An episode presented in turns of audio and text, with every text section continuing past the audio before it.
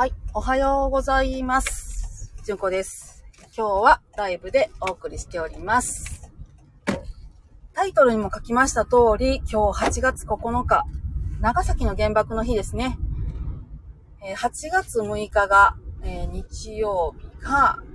え広島の原爆の日でしたね。あの、スタイフざーっと眺めててもあんまり広島の日とか、長崎の日とか、原爆の日とかっていうのに言及してる人があんまりいないなーっていうのはまあ思ってて、そりゃあそのハロープロジェクトの日はいつにするかって8月6日ハローやろって言って総スカン食うっていうような部分なのもまあさもありなんという感じはしてます。え今日は長崎の原爆の日ですね。えー、私のね、長崎の原爆の日の思い出といったらね、私何と言ってもさだまさしなんですね。さだまさし大好きで、え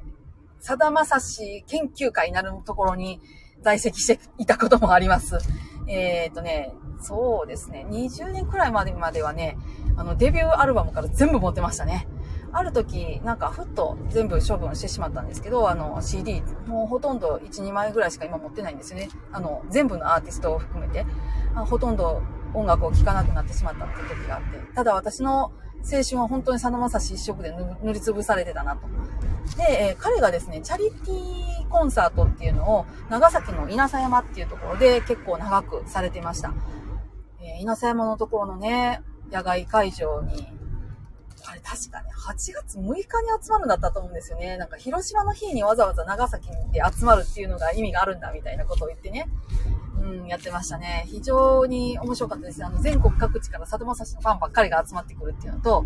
さだまさしのファンばっかりで集まる、あの、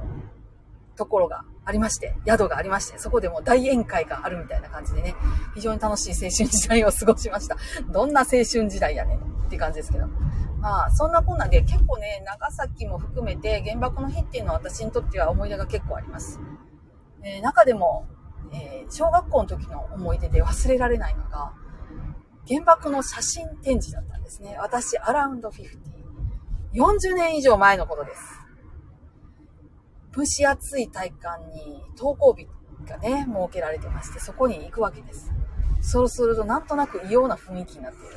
何があるのかと思うと、体育館の壁一面に原爆の被害者の写真が載っているわけです。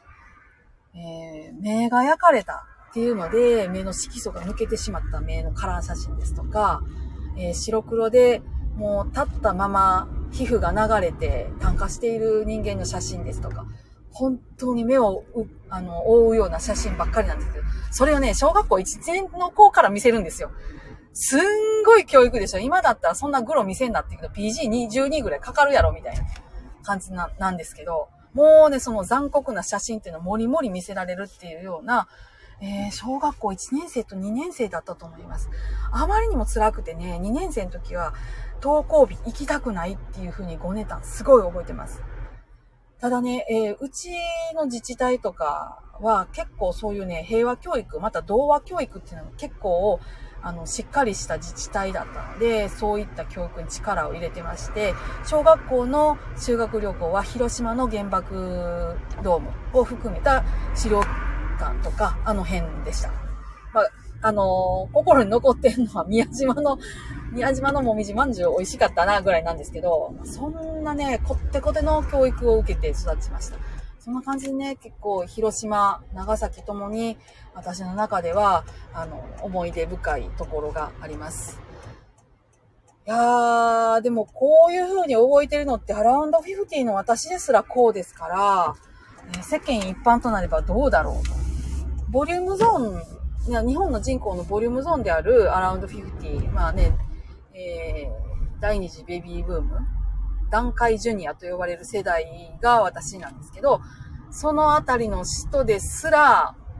こういう教育を受けてた人は少ないであろうと考えるとですね、うん、長崎、広島ともに、もう忘れられていくようなことなのかな。そして、え語り継ぐことは大事だな、っていうふうにも思います。大体ね、7月、あのー20日くらいとかね、その、夏休み入ったくらいから、戦争特集が割と朝日新聞とかでは組まれるわけなんですが、そもそも、新聞を読む人が少なくなってるし、朝日新聞の読者層っていうのもすごく高年齢化してるっていうので、さてこれもどこまで有効な教育なんだろうか、啓蒙なんだろうかとね、思ったりするわけです。いや、でね、えー、そういうふうにね、私、小学校の時に、思っきし原爆怖いっていうのを叩き込まれてますから、あの、臨海事故ってね、えー、茨城県でしたっけ？ありましたね。えー、朽ちていった体という本だったと思いますが、あの本のルポルタージュも、その心の中でありありと、あの、ね、描くような感じのルポルタージュでした。あれもね、結構辛いですね。本当に生きたまま朽ちていくというのが、まさにその原爆の被害者の方もおそらくこうであったんだろうなと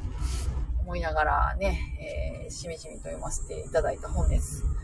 そんなこんなでね、8月6日、9日というと、私にとってはそういうふうに原爆とか平和とかっていうことに思いを馳せる日だったりします。前中がね、生きていた時はね、前中ずっと家にいますから、えー、8月6日も8月9日も、そして終戦記念日も、その時間になると盆栽を10回鳴らして、というね、感じで、えー、その日はお参りをさせていただいてたんですけれども、さすがにね、その時間、私たちは在宅してないことが多いですから、えー、そういうふうなね、きちんとしたことができなくなってちょっとなと思いつつなんですが、うん、そんな思い出のある日です。皆さん、その、